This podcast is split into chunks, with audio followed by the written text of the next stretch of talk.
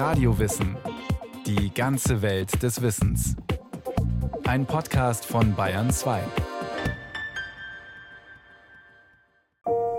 Es ist weltweit der Lebensraum mit den meisten Lebensformen pro Quadratmeter Fläche. Das Wattenmeer an der Nordseeküste von Holland über Deutschland bis nach Dänemark.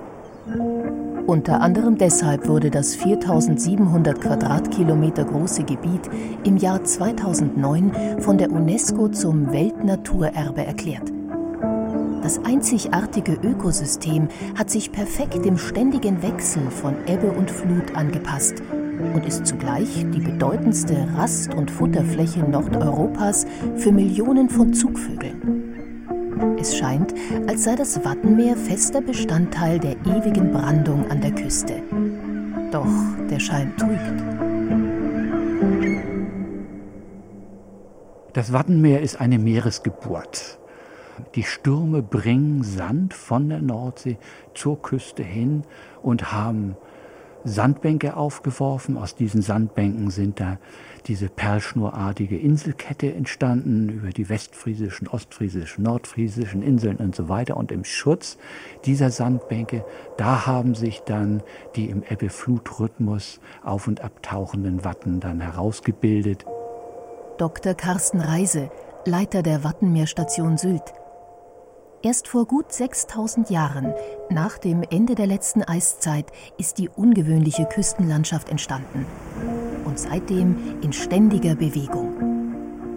Die Strandform kann sich nach einer einzigen Sturmflut schon sehr umwandeln und wenn ich jetzt eine kleine Wattschnecke mit ein paar Millimeter Größe bin und dann kommen die Wellen darüber und rühren den Wattboden auf und so weiter, ist natürlich nichts mehr so, wie vorher da war. Da muss man auch als Schnecke mal schnell reagieren können, um sich hier behaupten zu können. Sich gegen die Elemente zu behaupten, das hat die Flora und Fauna im Wattenmeer über mehrere tausend Jahre geprägt. Hier sind Spezialisten entstanden. Alle sechs Stunden wechseln sich Ebbe und Flut ab.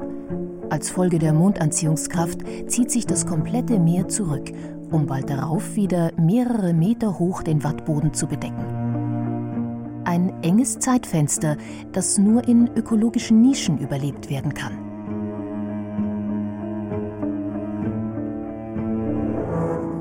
Also wer hier im Wattenmeer vorkommt, so an all diesen Kleinwesen, kann graben, kann bohren, kann sich verbergen oder schwimmt mit Ebbe und Flut vor und, und zurück. Wenn es im Sommer mal ganz warm wird, in den Pfützen wird es dann, obwohl wir ja weit im Norden sind, durchaus über 30 Grad, wird es dann auch mal sehr salzig, weil viel Wasser verdampft. Aber dann kommen die Regengüsse, dann wird es auch wieder sehr brackiges Wasser, sagen wir, mit Süßwasser durchmischten Lebensverhältnissen. Und im Winter sehr frostig, kalt. Diesen Dezember hatten wir schon ganze Türme von Eisschollen hier im Watt. Das kann nicht jeder. Also das ist schon eine sehr spezielle Auswahl an Organismen. Die sich teilweise auch auf ungewöhnliche Art und Weise vermehren und fortbewegen. Während die Wattschnecke sich bei Ebbe eine Art Floß aus ihrem eigenen verhärteten Schleim bastelt und bei Flut darauf davongetragen wird, hat die gut fünf Zentimeter große Herzmuschel für ihren Nachwuchs eine andere Strategie. Die hat Larven, die sind so ein bisschen klebrig und die bleiben an den Füßen von den Vögeln hängen. Und so kommen die dann natürlich von einem Salzwiesengraben zum nächsten Salzwiesengraben, dann im, im Luftverkehr. Äußerst praktisch, zumal sich die Salzwiesen und ihre Gräben am Übergang zwischen Land und Wattenmeer befinden. Sie werden zwar regelmäßig von der Flut überspült, sind aber doch Teil des Festlandes und damit nicht gerade muscheltypischer Lebensraum. Trotz der Übergangslage zum Wattenmeer beherbergen die Salzwiesen eine erstaunliche Artenanzahl, sagt Waltraud Menger, Leiterin des Doromer Nationalparkhauses Wattenmeer im Landkreis Cuxhaven. Die insgesamt 16 Nationalparkhäuser stehen als Informations- und Besucherzentren entlang der Küste des deutschen Nationalparks Wattenmeer. So eine Salzwiese, die im ersten Moment gar nicht so spektakulär ausschaut, die hat genauso wie das Watt im Kleinen Geheimnisse. Es leben an die 2000 Arten Kleintiere hier und wir haben fast die Hälfte davon nur in der Salzwiese. Das heißt, das sind Käfer und Spinnentiere, die sie nirgendwo anderes finden. Einzigartig ist auch der Wattwurm, den man bereits wenige Meter von der Abbruchkante der Salzwiese entfernt im Watt findet. Er bringt es auf eine ganz erstaunliche Stückzahl. Rund 10 Milliarden Exemplare gibt es im Wattenmeer, haben die Forscher ausgerechnet. Zu sehen allerdings bekommt man den bis zu 40 cm langen Wurm selten, sagt Waltraud Menger. Er liegt unten im Boden und frisst erstmal Schlick. Schlick ist für uns eine banale Sache, für die Tiere im Wattenmeer richtig was Besonderes. Dann ist es richtig lecker. Und zwar ist das das Plankton und die Einzeller, die alle an diesen kleinen Schlickkörnern hängen. Die verdaut der Wattwurm. Und diese einzelnen Schlickkörner, die kann er auch nicht verwenden. Die kann er einfach in einen Schwanz buxieren. Und wenn der praktisch voll ist, dann geht er von Zeit zu Zeit rückwärts in seiner stabilen Wohnröhre hoch, entleert den Schwanz und dann entstehen lauter Schlickkringel. Winzige Hügel, die man bei Ebbe auf dem ganzen Wattboden verteilt sieht. Und die Zeit der Ebbe ist es auch, die den Wattwürmern besonders schnell zum Verhängnis werden kann, wenn sie zum Schlickausscheiden an die Oberfläche kommen. Das beobachten Vögel bei Niedrigwasser. Die haben eine ganz, ganz schnelle Reaktionszeit. Das können wir gar nicht schaffen. Und dann picken die zu. Dann haben die aber dummerweise nicht jedes Mal den ganzen Wurm. Der kann nämlich relativ häufig seinen Schwanz abwerfen. Der dann wieder nachwächst. Allerdings geht das nur ein paar Mal. Irgendwann funktioniert der Notmechanismus nicht mehr und diese Wattwürmer sind für die zupackenden Vögel dann die perfekte Mahlzeit. Eine Eiweißquelle, die besonders Zugvögel zu schätzen wissen, sagt der Ornithologe Michael Exo vom Wilhelmshavener Institut für Vogelforschung. Das sind im Jahreslauf etwa in der Größenordnung von 10 bis 12 Millionen Vögeln. Für diese Zugvogelarten ist das Wattenmeer von überragender Bedeutung. Wenn sie beispielsweise aus Afrika kommen im zeitigen Frühjahr, verbleiben sie hier drei, vier, fünf Wochen, müssen dann für weitere etwa 4.000, 5.000 Kilometer Non-Stop-Flug ihre Energiereserven auftanken. Etwa in der Größenordnung von 30 bis 40 Prozent ihrer Körpermasse legen die Tiere zu. Und dafür kommt den Zugvögeln das reiche Nahrungsangebot im Wattenmeer gerade recht – Arten wie der amselgroße Knut kommen im Herbst in großen Schwärmen aus ihren nordsibirischen Brutgebieten hierher. Insgesamt zwischen 300.000 und 400.000 Tiere, die aus gutem Grund auf dem Durchzug sind. Im Juni, Juli ist in der Arktis ein reichhaltiges Nahrungsangebot. Dann fallen die Temperaturen ganz drastisch ab. Die Tiere müssen diese Gebiete verlassen. Sie hätten keine Nahrungsgrundlage mehr. Sie kommen dann zu uns ins Wattenmeer. Im Herbst ist hier ein sehr, sehr reichhaltiges Nahrungsangebot, beispielsweise an Muscheln, aber auch an Würmern. Dieses Nahrungsangebot nimmt zum Winter hin ab. Zugleich gehen die Tiere tiefer in die Bodenschichten. Die Vögel kämen nicht mehr ran. Und machen sich deshalb im Spätherbst von der Nordseeküste aus wohlgenährt auf den langen Weg in die westafrikanischen Überwinterungsgebiete. Im Frühjahr kehren sie dann zurück und benutzen das Wattenmeer erneut als Nahrungsplattform auf ihrem tausende Kilometer langen Non-Stop-Flug. Damit für jeden Vogel etwas auf dem Speiseplan im Wattenmeer steht, haben die einzelnen Arten sich auf bestimmtes Futter spezialisiert. Der große Brachvogel zum Beispiel hat einen gut 15 cm langen, gebogenen Schnabel, mit dem er perfekt in den weichen Wattboden einstechen kann und gezielt nach Würmern sucht. Andere Vögel wiederum durchwühlen mit ihren Schnäbeln die Wattoberfläche, denn auch hier verbergen sich Leckereien, wie die Herzmuschel, die sich mit Hilfe eines muskulösen Fußes eingraben kann, demonstriert Wattführer Dieter Oetting bei einer Wattwanderung. Das ist der Grabefuß. Und mit diesem Grabefuß geht die Muschel jetzt in den Wattboden rein. Erst dreht sie sich so und dann richtet sie sich richtig auf. Die stellt sich richtig hin. Und wenn Sie jetzt mal gucken, jetzt schaukelt die sich ein. Und wenn wir jetzt auch so eine Minute hier stehen bleiben, dann ist sie weg allerdings nur oberflächlich gesehen, denn für die hungrigen Vögel ist es kein Problem, die Muscheln im Boden aufzuspüren.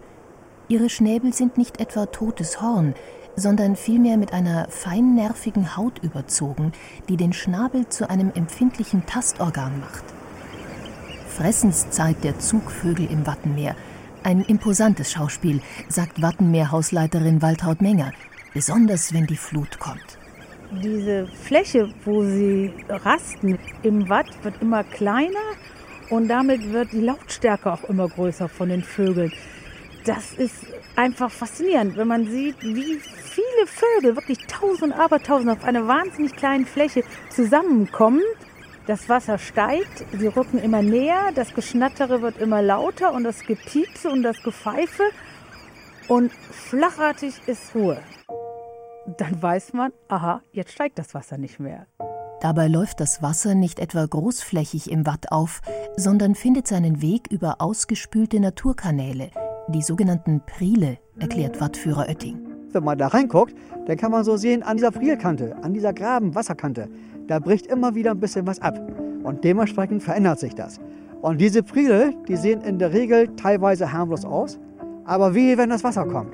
Das können richtig reißende, kräftige Bäche oder sogar kleine Flüsschen werden. Wenn man da hineinkommt, dann ist die Strömung so stark, dass man da auch nicht durchschwimmen kann.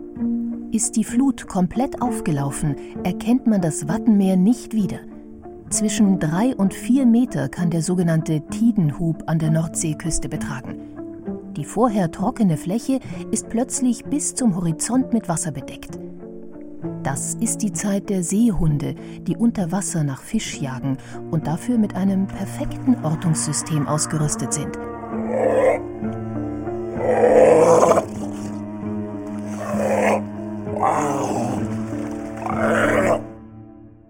Waltraud Menger.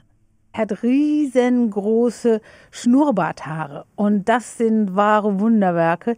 Die sind zum Fühlen da, sie sind zum Tasten da, aber auch wie so kleine Sensoren. Er kann damit einen Fischschwarm ausfindig machen, ohne in der Nähe davon zu sein. Er kann fühlen, wo sie hinschwimmen, ohne dass er die Fische berührt. Und das ist dann schon eine geniale Angelegenheit.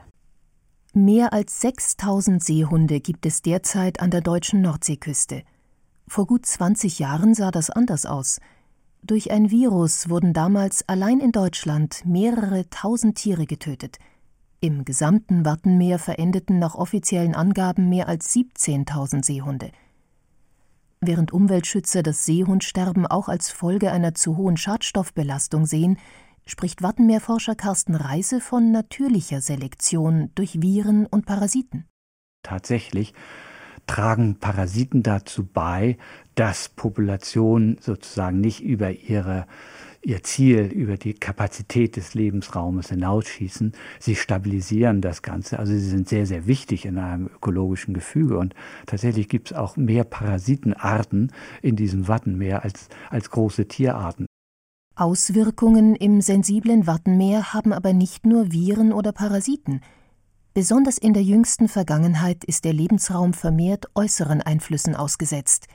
Die Artenzusammensetzung verändert sich, sagt Waltraud Menger. Das ist aber weniger ein Problem vom Schutz des Nationalparks, als dass da Probleme wie Klimawandel eine Rolle spielen oder auch Tiere von außen einwandern oder eingeführt werden. Nämlich im Ballastwasser von Frachtschiffen und auch direkt an der Außenhülle von Schiffen. Seepocken, japanische Viereckskrabben oder Austern haben es so geschafft, den weiten Weg aus dem Pazifik in die Nordsee zurückzulegen. Es gibt einige Arten, die kommen eigentlich aus wärmeren Gebieten. Die würden normalerweise hier nicht klarkommen. Jetzt haben wir aber so einen, so einen Synergieeffekt mit wärmer werdendem Wasser aufgrund der globalen Erwärmung. Und deshalb fühlen die sich jetzt auf einmal sehr, sehr wohl in dieser Gegend. Da sieht man auch, dass es so eine Kombinationswirkung gibt. Es gibt immer mehr eingeschleppte Arten, die mit dem Schiffstransport hierher kommen, die sich vielleicht sonst hier gar nicht entwickelt hätten. Nun wird aber das Wasser wärmer und die finden auf einmal ganz hervorragende Bedingungen vor und etablieren sich dann hier. Christian Buschmann, Meeresökologe an der Wattenmeerstation Sylt, die vom Bremerhavener Alfred Wegener Institut für Polar- und Meeresforschung betrieben wird. Dabei, so der Experte, sind die eingewanderten fremden Arten aber nicht immer gleich eine Bedrohung für das bestehende Ökosystem wie eine japanische Alge. Die bildet unter Wasser große Wälder aus. Die bietet beispielsweise heimischen Fischarten einen ganz tollen Lebensraum und wir finden zum Teil gefährdete Fischarten in großer Zahl in diesen Algenwäldern wieder. Also da kann man sagen, das ist richtig gut. Das Wattenmeer ist ein sehr einwanderungsfreundliches System. Viele Arten, die hier ankommen, fühlen sich hier wohl Die kommen auch mit den hier lebenden Arten bisher sehr gut klar. Also wir haben noch nicht einen Fall irgendwie erkannt, wo eine eingeschleppte Art eine heimische Art verdrängt hat. Trotzdem, es gibt auch beunruhigende Meldungen aus dem Ökosystem Wattenmeer. Vogelforscher Michael Exo arbeitet an Langzeitstudien zur Artenvielfalt. Was wir im Laufe der letzten etwa 15 Jahre sehen müssen, ist, dass insbesondere muschelfressende Vogelarten wie der Auslandfischer, die Eiderente in ihren Beständen ganz stark abgenommen haben. Zuerst im westlichen Wattenmeer, in den Niederlanden, jetzt aber auch bei uns. Und das ist zu einem Großteil sicherlich auf die jahrzehntelange Überfischung der Watten, insbesondere auf Muscheln, zurückzuführen. Ein Raubbau, gegen den Umweltschützer schon seit Jahren protestieren, bisher erfolglos. Gute Nachrichten für das Wattenmeer gibt es hingegen bei der Schadstoffbelastung durch Industrieabwässer oder Düngemittel aus der Landwirtschaft, die über Flüsse in das Ökosystem eingetragen werden. Besonders die Phosphatbelastung hatte in der Vergangenheit immer wieder zu großflächigen Algenblüten geführt, die das Watt unter sich förmlich erstickt haben. Carsten Reise. Es war auch so, wenn wir mit dem Flugzeug darüber flogen, um diese Algenmassen zu kartieren, dann konnten wir noch in 600 Meter Höhe riechen, wie sich da der Schwefelwasserstoff unter diesen kompakten Algenmatten entwickelt hat. Doch trotz aller Bemühungen, Einleitungsverboten und Gewässerschutz Ihren Urzustand hat die Wasserqualität im Wattenmeer noch lange nicht erreicht, sagt der Meeresbiologe. Man schätzt sogar, dass gegenüber einem natürlichen Zustand diese Algenblüten im Wasser noch ungefähr fünffach so hoch sind wie der Naturzustand. Aber dafür sind auch wieder mehr Tiere da, die diese Algen fressen und so, dass man nicht sagen kann, dass dadurch das Ökosystem jetzt noch in einer wirklich akuten Form belastet ist. Diese Phase, die haben wir zum Glück hinter uns, das ist vorbei.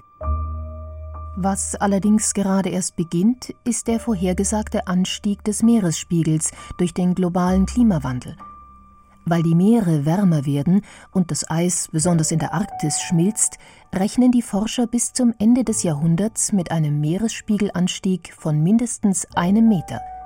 Und das könnte für das Wattenmeer zu einem Problem werden. Carsten Reise.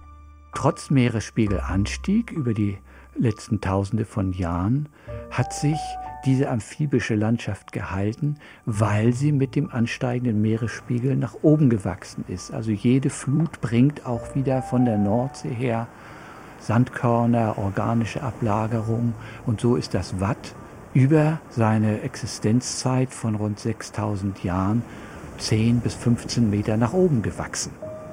Aufgrund der neuesten Berechnungen gehen die Wissenschaftler davon aus, dass der Meeresspiegel im Vergleich zu vorigen Jahrhunderten zwischen fünf und zehnmal stärker ansteigen wird.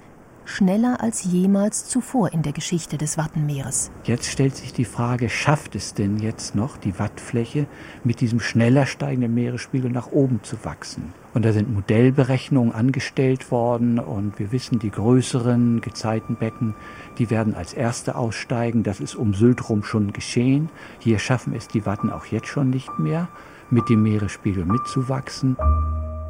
Ein Prozess, der sich nach Ansicht der Wattenforscher nicht aufhalten lassen wird. Deshalb ihre Einschätzung, bis zum Ende dieses Jahrhunderts wird gut die Hälfte des heutigen Wattenmeeres verschwunden sein, unter der Wasserdecke eines angestiegenen Meeres, das bei Ebbe nicht mehr wie bisher komplett in die Nordsee ablaufen kann. Für den alljährlichen Vogelzug und Millionen von Vögeln ist das eine Katastrophe, sagt Ornithologe Michael Exo. Ja, das Wattenmeer liegt zentral auf diesem sogenannten ostatlantischen Zugweg, das heißt zwischen sibirischen Brutgebieten und afrikanischen Überwinterungsquartieren. Es ist der größte Rastplatz auf diesem Zugweg und wenn das Wattenmeer ausfällt, müssen wir leider davon ausgehen, dass mehrere Millionen arktischer Brutvögel in ihren Beständen ganz, ganz akut gefährdet werden. Das Watt wäre so durch kein anderes Gebiet derzeit zu ersetzen. Gefährdet sind durch den Meeresspiegelanstieg aber nicht nur das Wattenmeer und die Zugvögel. Auch die Menschen hinter den Deichen werden die Auswirkungen der höher auflaufenden Flut im Watt zu spüren bekommen, sagt Wattforscher Carsten Reise dann bleiben diese Flächen eben dauerüberflutet. Das ist nicht so ganz gleichgültig für die Küstenbewohner, denn mit den Wattflächen fehlt ihnen jetzt auch die wellendämpfende Wirkung, da wo sich die Energie der Sturmfluten zuerst mal austoben kann. Wattführer und Küstenbewohner Dieter Oetting weiß aus Erfahrung, was das bedeutet. Ungebremste Naturgewalt mit meterhohen Wellen, die mit jedem Auftreffen große Stücke aus der Uferkante vor den Deichen brechen. Die Folge? Geht das Ufer kaputt, geht der Deich kaputt. Geht der Deich kaputt, geht das Hinterland kaputt. Hinterher säuft alles ab. Damit das nicht passiert, muss rechtzeitig eingegriffen werden, sagt Carsten Reise. Auf der Insel Sylt wird bereits jetzt schon nach heftigen Stürmen Sand aufgespült, damit die Insel nicht Stück für Stück verschwindet. Die Kosten liegen im Millionenbereich.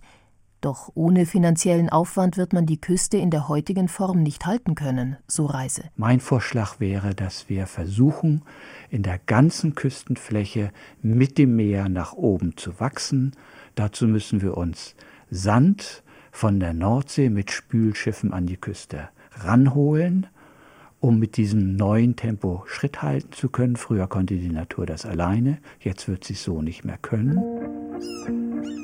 Statt wie heute 4700 Quadratkilometer Wattenmeer könnte es am Ende dieses Jahrhunderts noch knapp 2500 Quadratkilometer des Weltnaturerbes entlang der Nordseeküste geben, so die Prognose der Forscher. Wie sich das auf die Lebensgemeinschaften, die Artenvielfalt und die Anzahl von Tieren und Pflanzen auswirken wird, kann derzeit niemand sagen. Enger wird es werden im Weltnaturerbe Wattenmeer und die Zukunft wird zeigen, welche der extrem angepassten Lebensformen sich dort behaupten können, sagen die Forscher.